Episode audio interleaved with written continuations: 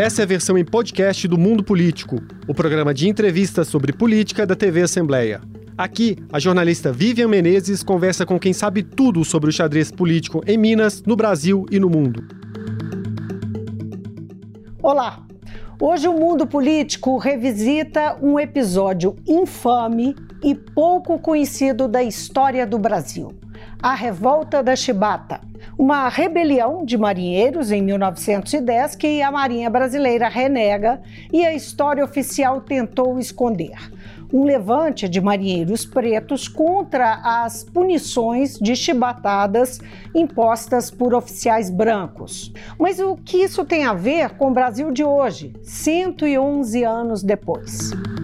Eu vou conversar com Álvaro Pereira do Nascimento. Ele é doutor em História pela Unicamp, escritor, pesquisador e estudioso de relações raciais e cultura negra no Brasil.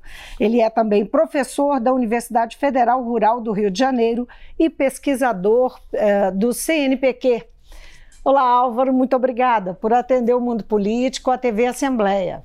Eu que agradeço, muito grande prazer de estar aqui com vocês dividir, que esse é o trabalho do cientista social, é discutir com a comunidade né, tudo que nós produzimos na universidade. Álvaro, vamos, vamos começar por revisitar os fatos, não é? Até levando em consideração uhum. o que eu mencionei, que é uma história, digamos que pouco contada, muito menos do que devia na história do país e tão emblemática. Vamos começar com o que foi, não é? Como aconteceu, como foi a revolta da Chibata em 1910? Ah, é, foi um algo assim, uma saga, né? Um episódio da nossa história, um acontecimento é, incrível, porque geralmente se fala de movimentos que tem os grandes líderes, os generais, almirantes, né? É, coronéis, mas pouco se imagina um movimento que surge da fileira, pela fileira, contra os oficiais. Tá? Então, isso realmente é extremamente diferente do que nós vimos uh, na história do Brasil, uh, até muito recentemente. Né?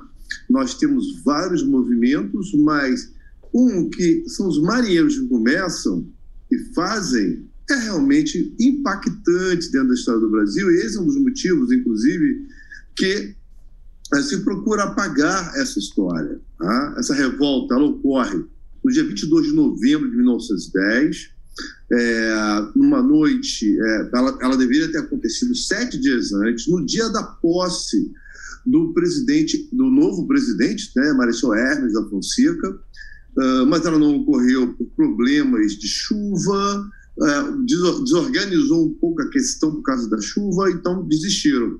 Fizeram sete dias depois, uh, justamente quando um dos marinheiros tomou 250 chibatadas. Foi por causa desse marinheiro que estourou a revolta? Não. Castigo corporal existia na maneira de guerra e as chibatas há século, mais de um século. Mas isso serviu como um grande estupim, né? deu aquela energia para o movimento. Então você imagina quatro navios, dois deles entre os mais poderosos do mundo. Imagina assim, como se fossem navios nucleares, os maiores armamentos. São né? as fragatas, não é? O que chama de fragatas, não é isso? A fragata é um conjunto de navios. Pois... o, o, o, esses dois navios que eu estou falando, eles eram da linha Dreadnought que eram é, similares ao mais moderno no mundo, que era um navio inglês. E o Brasil havia comprado dois desses. Então, eram dois desses navios tão poderosos que estavam na Baía da Guanabara, na, em frente à capital federal da República, que era o Rio de Janeiro nessa época. Chegando da Inglaterra, não é? Eles estavam chegando. Exatamente. Uhum. Aquele navio tinha, ficado, tinha sido entregue pela, pelos estaleiros ingleses em março, abril de 1910. Eles chegaram aqui no Brasil em outubro. E em novembro, eles já estavam participando dessa revolta. Né? Então, para vocês terem é, noção da. Perdão, eles, eles chegaram no Brasil entre maio e junho, estavam chegando no Brasil. Em novembro, eles entram no movimento. Eles são postos, eles são tomados pelos marinheiros, que acabam matando oficiais que se renegaram, é, resistiram em aceitar a revolta, e eles assumiram o controle do navio, uhum. sem oficiais. Só, só né? para a gente dar um contexto, quer dizer, é, naquele momento eles estavam vindo da Inglaterra, eles tinham passado por uma por um treinamento para operar esses navios, não é isso? Tem todo um, um contexto aí, não é? Tiveram contato com uma outra realidade, não é? Dos marujos ingleses e tal, e, e voltam, não é? E tem esse, digamos, esse açoitamento que foi que você chamou de uma gota d'água, né? Da, da é. situação deles. É, eu, eu entendo o seguinte, Ana Vilma, o que ocorre é, na Inglaterra é que é o seguinte, vários marinheiros vão para a Inglaterra fazer, o, fazer cursos né, na marinha de guerra. Da, lá, por exemplo, esses navios, os novos poderosos navios que o Brasil tinha comprado, eles tinham é, equipamentos que não havia anteriormente, como, por exemplo, frigorífico telégrafo, eletricidade.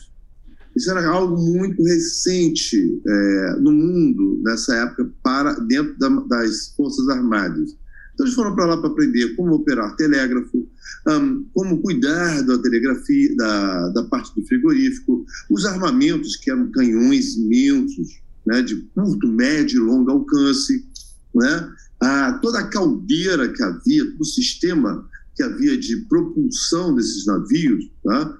uh, que era energia a vapor, tinha, mas eles eram extremamente é, é, é, é modernos para a época, exigiram que uma quantidade imensa de marinheiros brasileiros ficassem na Inglaterra, nos estaleiros de Newcastle, durante é, um ano, dois anos que eles ficaram lá.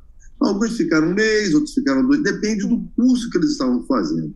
E nessa experiência na Inglaterra, o que ocorre? Eles começam a perceber que os marinheiros ingleses, que eram castigados também corporalmente, a marinha para a marinha inglesa, a marinha britânica havia modificado sua, o seu gerenciamento, a sua relação com os marinheiros, trabalhando melhor eles, é, melhor fardamento, torna, os tornando inclusive referências para roupas de crianças, de marinheiros, né, que virou um costume aqui no Brasil hum. também.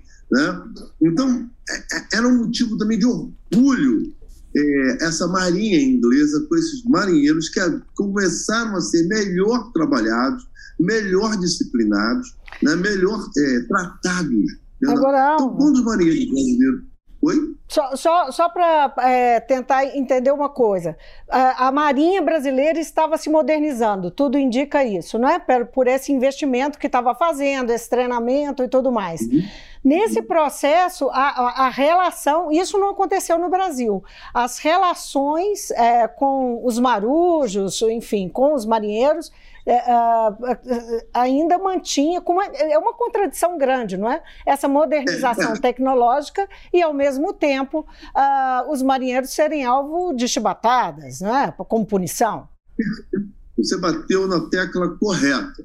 Né? Veja, é, a Marinha Brasileira ela vivia com navios de madeira, movidos a vela ainda na época, sabe? Movidos a vela. Tinha alguns navios com propulsão a vapor ou misto, de vela e vapor. Tá? Mas muitos navios estavam muito envelhecidos, né? tinham participado da, da. tinham sofrido muito na revolta da Armada de 1893, estavam com, tinham sido bombardeados, estavam remendados. Aí eles pegam e quer, a Marinha de Guerra quer fazer um amplo projeto de reaparelhamento naval. Esse é o termo que eles utilizaram. Isso em 1904. Então, o que acontece? O Brasil é, é incrível, porque o Brasil estava numa dívida muito grande, vários empréstimos, e, eles, e a Marinha Brasileira contrata 24, comprar 24 navios de guerra na Inglaterra. Entre eles, três similares a esse navio que eu falei a vocês, chamado Dreadnought. Tá? É, esse navio em inglês, Dreadnought. E o Brasil acabou, pelas dificuldades financeiras, comprando somente dois desses, né? Que foi chamado de, um deles foi, foi chamado de Rio de Janeiro e o outro, perdão, um foi chamado de São Paulo, São Paulo. e o outro de Minas Gerais. O Rio de Janeiro, o navio Rio de Janeiro não veio para o Brasil, tá? E vieram um conjunto de 20 mais 20 navios para o Brasil, tá? Foram todos eles comprados, encomendados em 1904 e chegados ao Brasil em 1910. Né? Foram chegando paulatinamente. Então, é, é pra... a Marinha comprar esses navios, mas não é, tem um projeto de melhoria de situação para os marinheiros, que continuavam recebendo um salário ínfimo, a alimentação era péssima, uh, e ainda havia, os oficiais também não tinham tirado da cabeça dos oficiais um pensamento escravocrata, muitos deles eram filhos de, é, é, é de antigos escravistas né, no Brasil, e, para piorar, eles utilizavam o castigo corporal, que no caso do Brasil eram muito similares, idênticos, experienciados durante a escravidão. E para piorar a situação, como eu falo que é mudar a cabeça oficiais, é porque esses navios que foram comprados, eles precisavam do dobro de marinheiros. E eles puseram metade dos marinheiros para cuidar de um navio desse. O que, que acontecia? Aumentava a, a, o trabalho desses marinheiros que não conseguiam dar conta. E quando eles não conseguiam dar conta, como é que você disciplinava ou esforçava a trabalhar? Como se forçava escravo a trabalhar. Chibata, chicote, uhum. palmatória, é, prisão a ferros, a pão e água, sabe? Torturas. Eram realizadas torturas que eram chamadas de castigos disciplinadores, o que não é isso. Isso era tortura, você aumentar a quantidade de trabalho do indivíduo e se o indivíduo não dar conta, a pessoa é, ao contrário de despedi-la, né, ou tirá-la da ativa, não, castiga para forçá-la a trabalhar cada vez mais, mesmo quando esses navios exigiam uma quantidade muito maior de marinheiros do que as que estavam disponíveis aos oficiais da Marinha de Guerra. Agora, o caldo entorna, como você disse, na noite do dia 22 de novembro, não é? Então, quer dizer, há exatos 111 anos atrás, uh, não é, amanhecia o, o, o, Rio de Janeiro cercado pelos, pelos navios. Eram navios que tinham, é, é, como é que chama, é, canhões, não é? Eram, eram navios, Sim. eram navios de guerra. Navios imensos. Você imagina então, vou dar uma, comparação. Você imagina navios é, nucleares norte-americanos, marinheiros entrando é, em revolta, liga, mandando, ligando os mísseis Tomahawk diretos para a Casa Branca nos Estados Unidos, para o Capitólio. Esse era o caso aqui no Brasil em 1910. Não eram navios nucleares, mas eram navios extremamente potentes, que eles podiam alcançar curto, médio e longa distância. Então, os canhões eram diferentes. Canhões para guerra, navio ao lado de navio, para bombardear um navio que estivesse muito próximo, para navios muito distantes e para navios que, que, para alcançar a terra. A da, na Baía da Guanabara, na época, estava o Palácio do Presidencial, o, o Palácio do Catete, era de frente para a Baía da Guanabara. Bem pertinho, não é que nem hoje, não, né? que tem aquele aterro todo. Agora o aterro, agora o aterro do Flamengo cobriu, né? Que uhum. Criou uma distância em relação Isso. ao Palácio Catete. Mas a época, não. Tinha um navio né? voltado para o Catete. O Catete. O, o, palácio era voltado. É, o navio podia virar para o Catete e implodir, destruir o palácio do, do, do presidente. O Senado também ficava bem próximo ao mar né, o Palácio Monroe, né, uh, como assim como a Câmara de Deputados Estaduais, que ficava na Praça 15.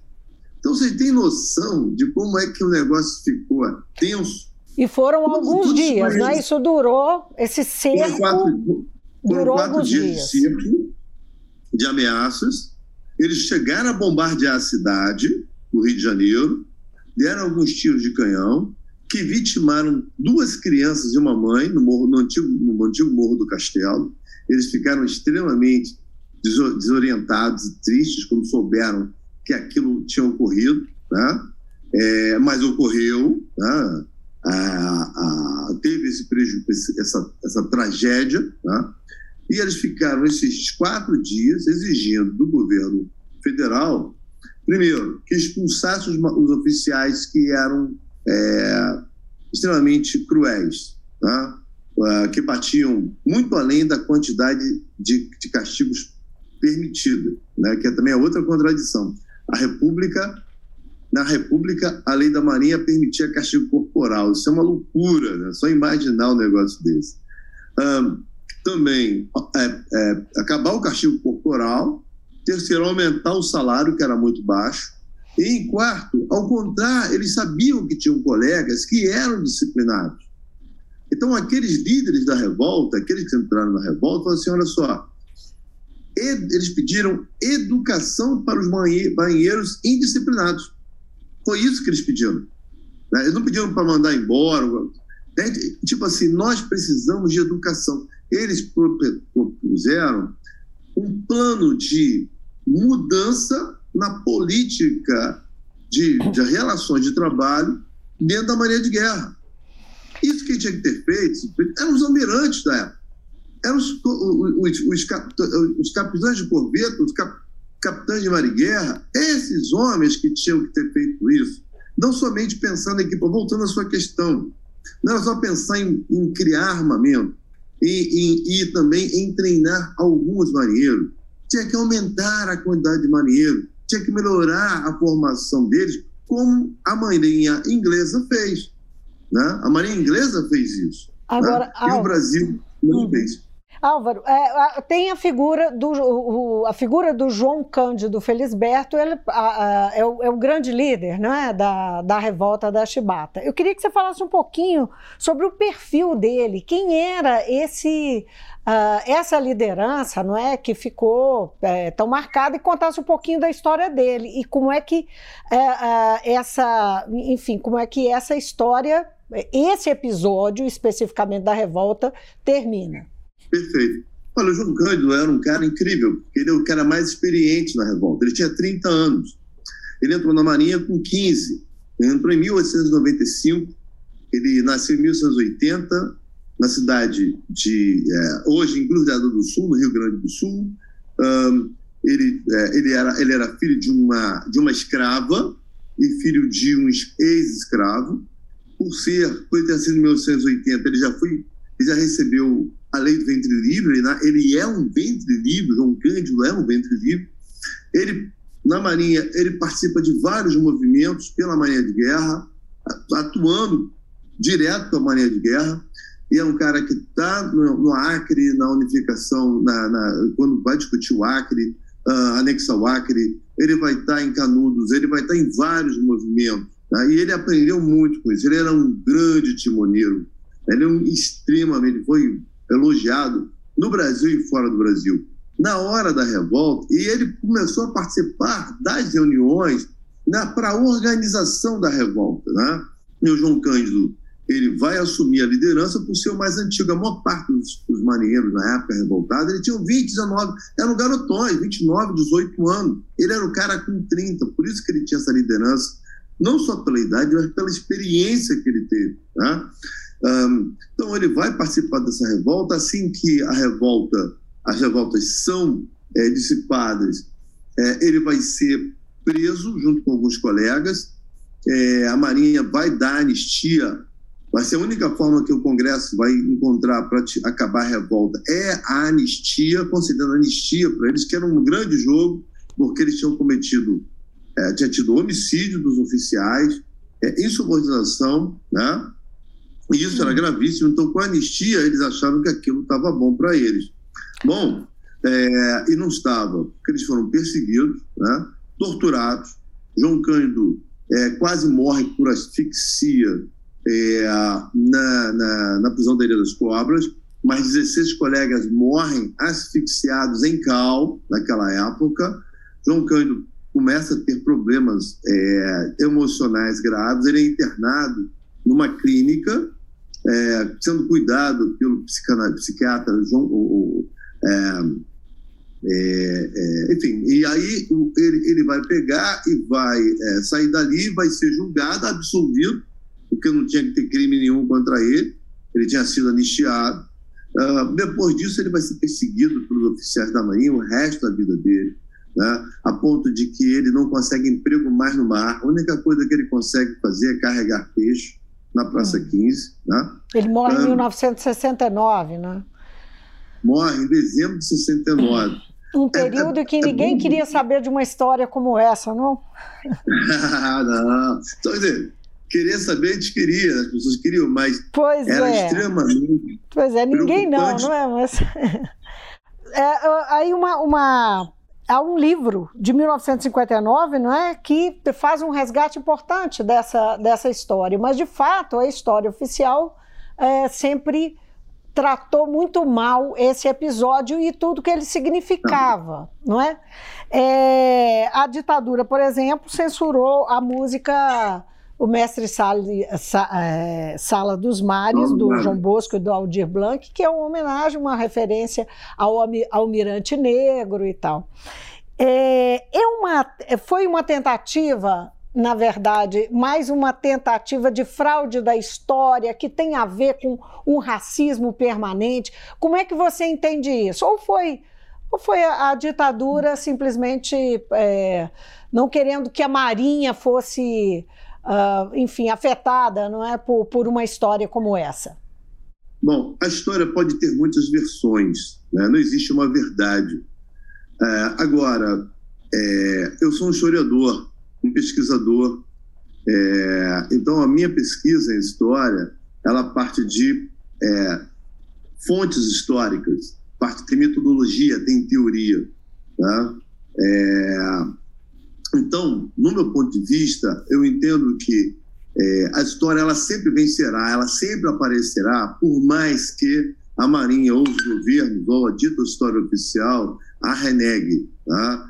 Ah, a perseguição à revolta, certamente, ela tem uma conotação racial muito grande. Ela tem duas questões importantes que se dizer. Primeiro, a Marinha de Guerra, o papel, a história da Marinha de Guerra, para eles, foi manchada com essa revolta porque revelou algo que eles faziam, que era castigo corporal e tinha racismo.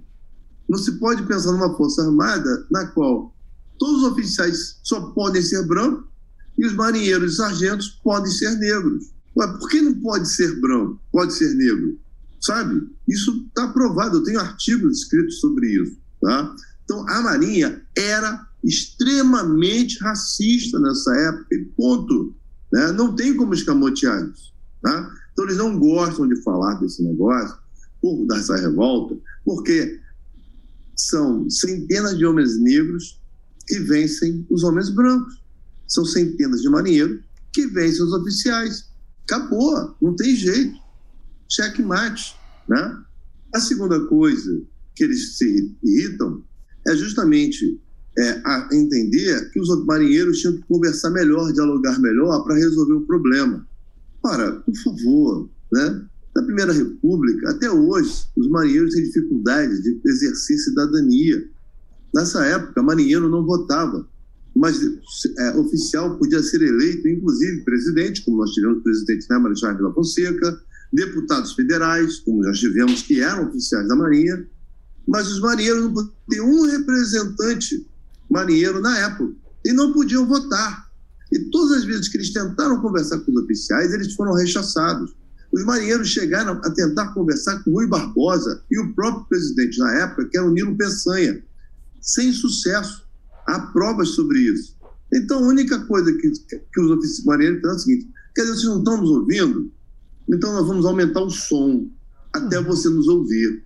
Bom, quando eles aumentaram o som, eles entraram com a história. E a Marinha tenta até hoje apagá-la mas não consegue mais. Pois é, sobre isso. Maria de Guerra. Ah, sobre isso eu, eu, queria. Pode concluir que depois eu, eu, eu, entro aqui com. A coisa que mais irrita é que a Maria de Guerra hoje é mais lembrada por João Cândido, quando se fala o nome João Cândido e a revolta da Chibata, do que da, da Guerra do Paraguai, sabe? Né? E eu entendo isso algo complicado, porque a Marinha podia ser bem melhor. É, eu acho que a Marinha deveria engolir isso e falar: olha, a Marinha era assim essa época. Mas, Álvaro, tem um projeto de lei que uh, passou na Comissão de Cultura do Senado. Esse projeto prevê, propõe né, uma homenagem para que o uh, João Cândido Felisberto uh, seja inserido no livro dos heróis e heroínas da pátria. Eh, isso foi muito mal recebido pela Marinha a Marinha fez questão de emitir uma nota. Isso aconteceu mês passado, não é? é emitiu uma nota dizendo que não reconhecia ato de bravura e, é, e se posicionando contra essa homenagem. O que, que, você acha disso? A Marinha se posicionar dessa forma é, a essa altura do campeonato? O que, que isso nos diz? É, é nos diz que é o seguinte: a Marinha parece que rema contra a maré Quanto mais ela faz isso, mais ela piora a sua própria história. A Marinha é uma força armada tão importante, contribuiu com tantas coisas positivas para o Brasil no século XX. Tivemos problemas com a Marinha? Tivemos, mas muita coisa positiva a Marinha fez e faz até os dias atuais. Tá? É, mas toda vez que ela mexe nesse negócio, dizendo que é o contrário, ela está remando contra a maré, ela está fazendo de serviço a si mesma. Na verdade, não vou nem dizer a Marinha, que a Marinha é grandiosa. Eu vou dizer alguns oficiais, porque a maioria, uma parte dos oficiais, certamente não pensa desse jeito. Tá? É, veja, já é reconhecido pela população, pela historiografia, né? já é homenageado em vários lugares, é, já se reconheceu os erros que a Marinha cometeu lá no passado. Ora, a Marinha já não mudou em relação ao que ela era lá atrás. Ela já não cresceu tanto. Para que ela remar contra a maré? Ela deveria levar isso como um ensinamento que a transformou e não que alguns oficiais até hoje carreguem esse peso, que eu acho que é um problema muito sério, uma bobagem. Você acha que essa, essa resistência tem a ver com, com o comportamento do brasileiro de não uh, ter dificuldade de reconhecer uh, o próprio racismo? Só mencionando aqui uma pesquisa, é, uhum. eu queria juntar essas duas coisas que eu acho que talvez valha a pena. Tem uma pesquisa feita é, esse mês, no início desse mês, pelo Poder Data, que mostra que 79% dos brasileiros acham que há racismo no Brasil. Uhum. E, uh, mas só 39% se consideram preconceituosas. Quer dizer, as pessoas não enxergam, nós não enxergamos o nosso próprio preconceito. Reconhecemos que tem, mas assim, eu não sou. Não é? 53% diz que não é. Então, é, tem aí embutido uma natural, né, evidente, uma evidente contradição. Sim, o, sim. comportamento da Marinha passa por aí também? Não, isso, isso assim, eu não tenho dúvidas de que a questão do racismo estrutural está em todos os lugares. Tá? É, essa é uma questão que perpassa todos. Como eu falei antes, é, um dos grandes problemas da, da, revolta é justamente a questão da cor. Né?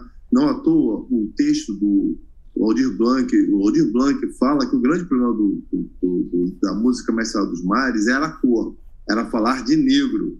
Tá? Isso era muito claro lá, Aldir Blanc revela isso num livro. Tá?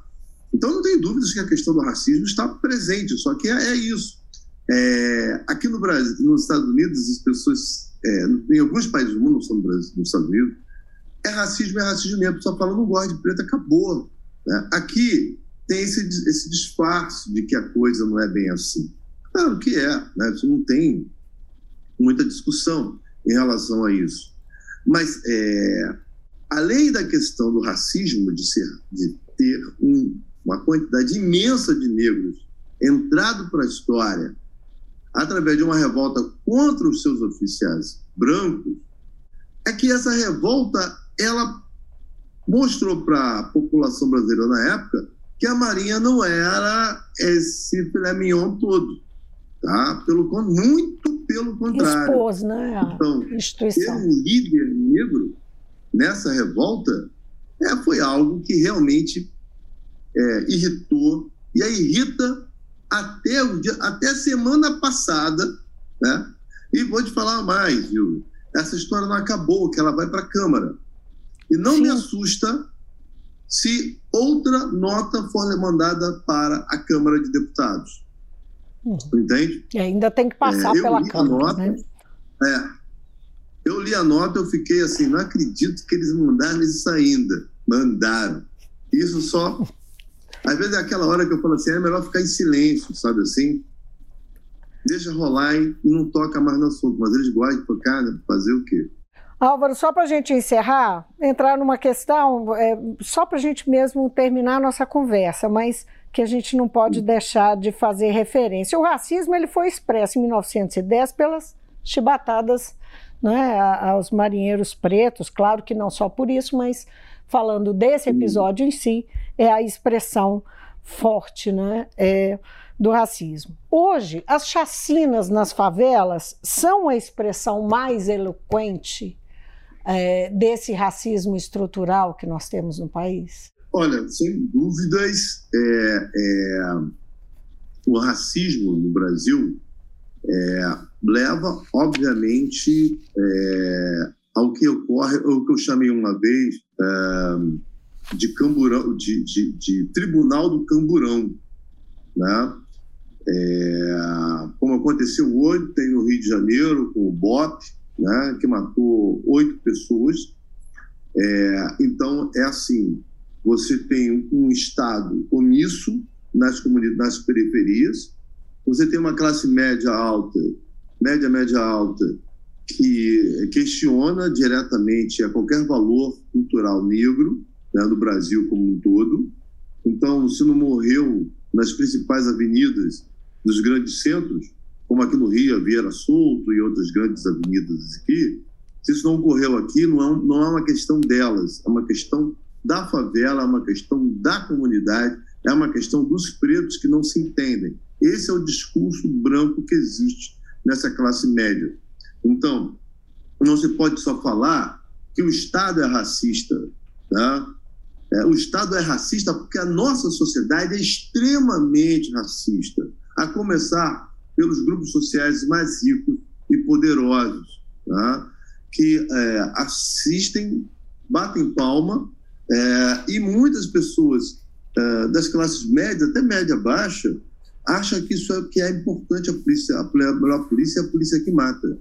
Então, é, esse nosso racismo, tá? que, que, que é, levava centenas de marinheiros a apanharem de chibata ao longo do século XIX e XX, né? essa chibata ela não acabou, ela permanece, ela só mudou o formato dela. Começou a usar pólvora, né? já usou navalha, se tornou navalha, já virou pólvora, né? e cada dia mais matam, mas matam milhares de jovens negros né, em idade fértil, né, porque esses jovens muitas vezes têm educação de péssima qualidade, são oferecidas a eles educação de péssima qualidade e um PIB que não consegue dar a eles um futuro melhor em termos de emprego. Por isso que eu falo que o a, a, a tragédia da educação no Brasil não é uma tragédia é, é, sem nenhum sentido, ela é um projeto. Né? Isso várias pessoas já falaram, estou só repetindo. Esse é um projeto né, que é para destruir é, e, obviamente, apagar toda a história negra, em primeiro lugar, e, em segundo, os próprios negros, assim como fizeram e continuam fazendo com a população indígena. Né? Eu espero que a gente consiga, enquanto sociedade, nos organizarmos, pensarmos melhor e lutarmos contra essa, essa tristeza. Isso não recai sobre, sobre, sobre o negro, recai também sobre o branco. É importante que o branco entenda que ele tem a cor e que ele faz parte dessa história. E se o racismo existe, o racismo não foi inventado por negros, o racismo foi inventado por brancos. Álvaro, foi um prazer conversar com você. Muito obrigada. Muito importante, num dia como hoje, nesse novembro que uh, se, se, se lembra o Dia da Consciência Negra, uh, se reafirma a importância não é, de, eh, da gente ir atrás da história, relembrar o passado para a gente tentar fazer diferente. Enfim, foi importante conversar com você hoje, marcadamente nessa data. Oh, um grande prazer, agradeço novamente o convite. Foi um prazerzaço falar contigo e com todo o público da, da, da TV. Obrigada outra vez. Eu conversei com, uh, sobre a revolta da Chibata com Álvaro Pereira do Nascimento. Ele é doutor em História pela Unicamp, estudioso de relações raciais e cultura negra no Brasil, é também professor da Universidade uh, Rural do Rio de Janeiro e pesquisador do CNPq. A gente se despede com um tributo a João Cândido, aos marinheiros rebelados e todos os negros e negras que até hoje resistem aos ecos da escravidão no Brasil. Até amanhã. Glória a todas as lutas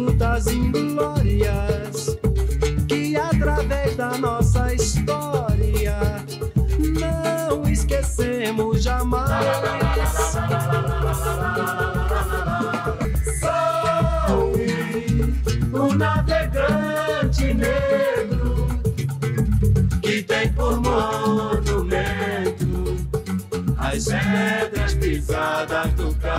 Mas faz muito tempo. O Mundo Político é uma realização da TV Assembleia de Minas Gerais. A apresentação é de Vivian Menezes, a edição de áudio é de Bruno Oliveira e Isabela Ferreira. A produção é de Tayana Máximo e a direção é de Alevi Ferreira. Você pode seguir o Mundo Político nos principais tocadores de podcast. Assim, você não perde nenhuma edição do programa. Para assistir a essa entrevista e aos outros conteúdos da TV Assembleia, acesse almg.gov.br/tv.